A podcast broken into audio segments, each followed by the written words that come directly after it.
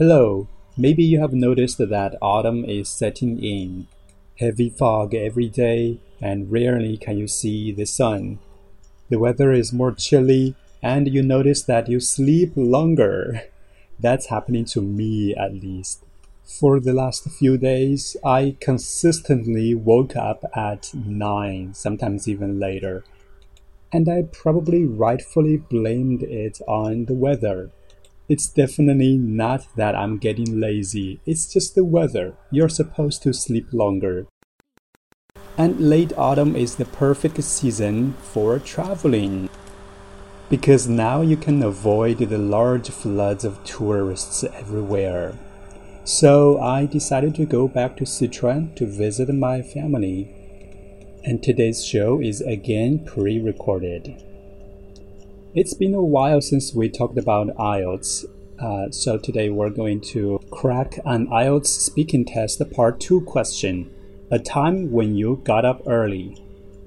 There are so many occasions on which you get up early in the morning.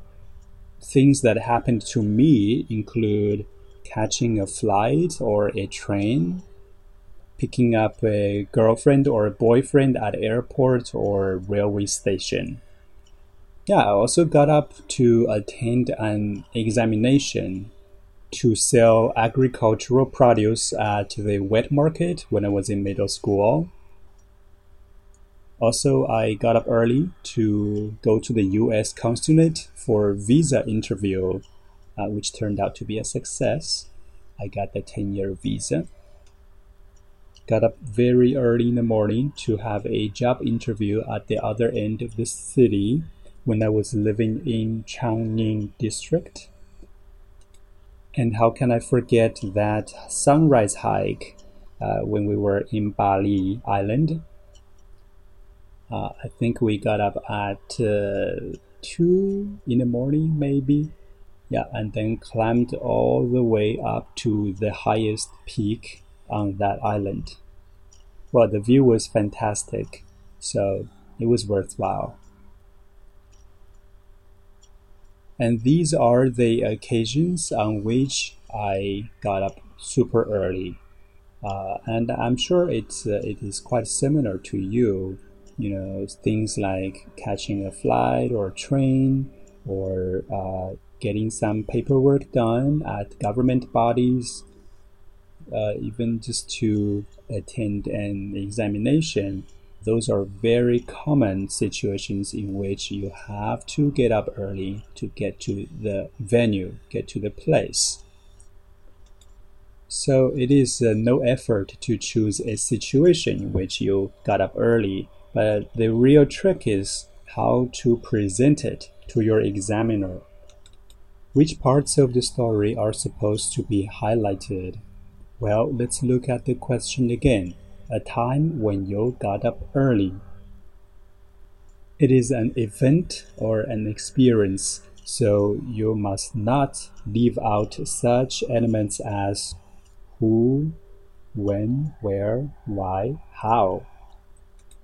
And some special attention should be given to the reason why you had to get up early that morning. And then you can treat it just as a story and tell us what happened exactly that morning. Okay, pick up a situation you're going to present.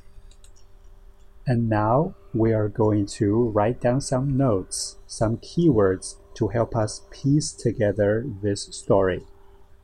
And here are my notes.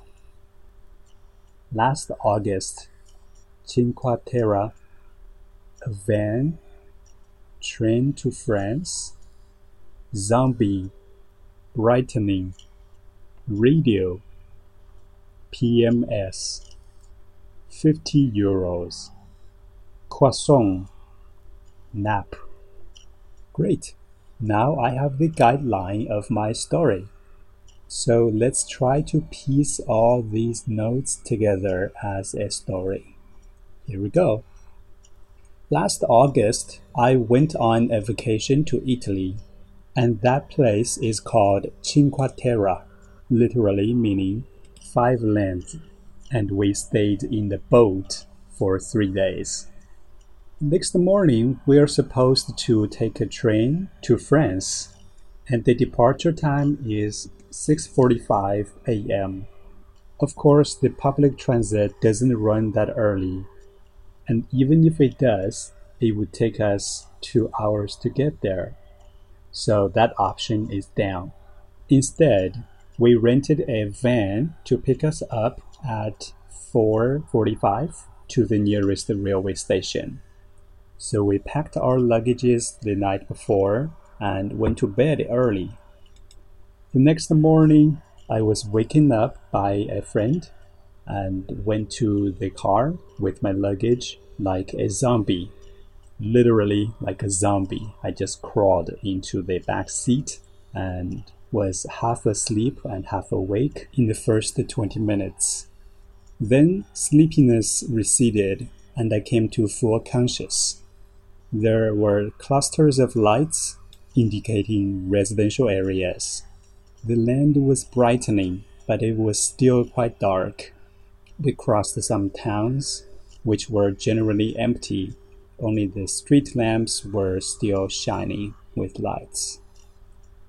I remember very clearly the radio was playing Just Give Me a Reason by Pink and Nate Ruess. And I quite enjoyed that song you know, it was a strange feeling to hear an American song played in an Italian taxi. And just to break the silence, I turned to my friend and asked her, was she enjoying this song? Well, unfortunately, my friend was having PMS, premenstrual syndrome, so she was a little bit moody.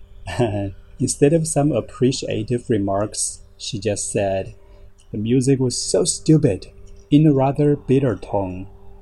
Oh well, it was totally understandable. Sooner than I'd expected, we arrived at the railway station.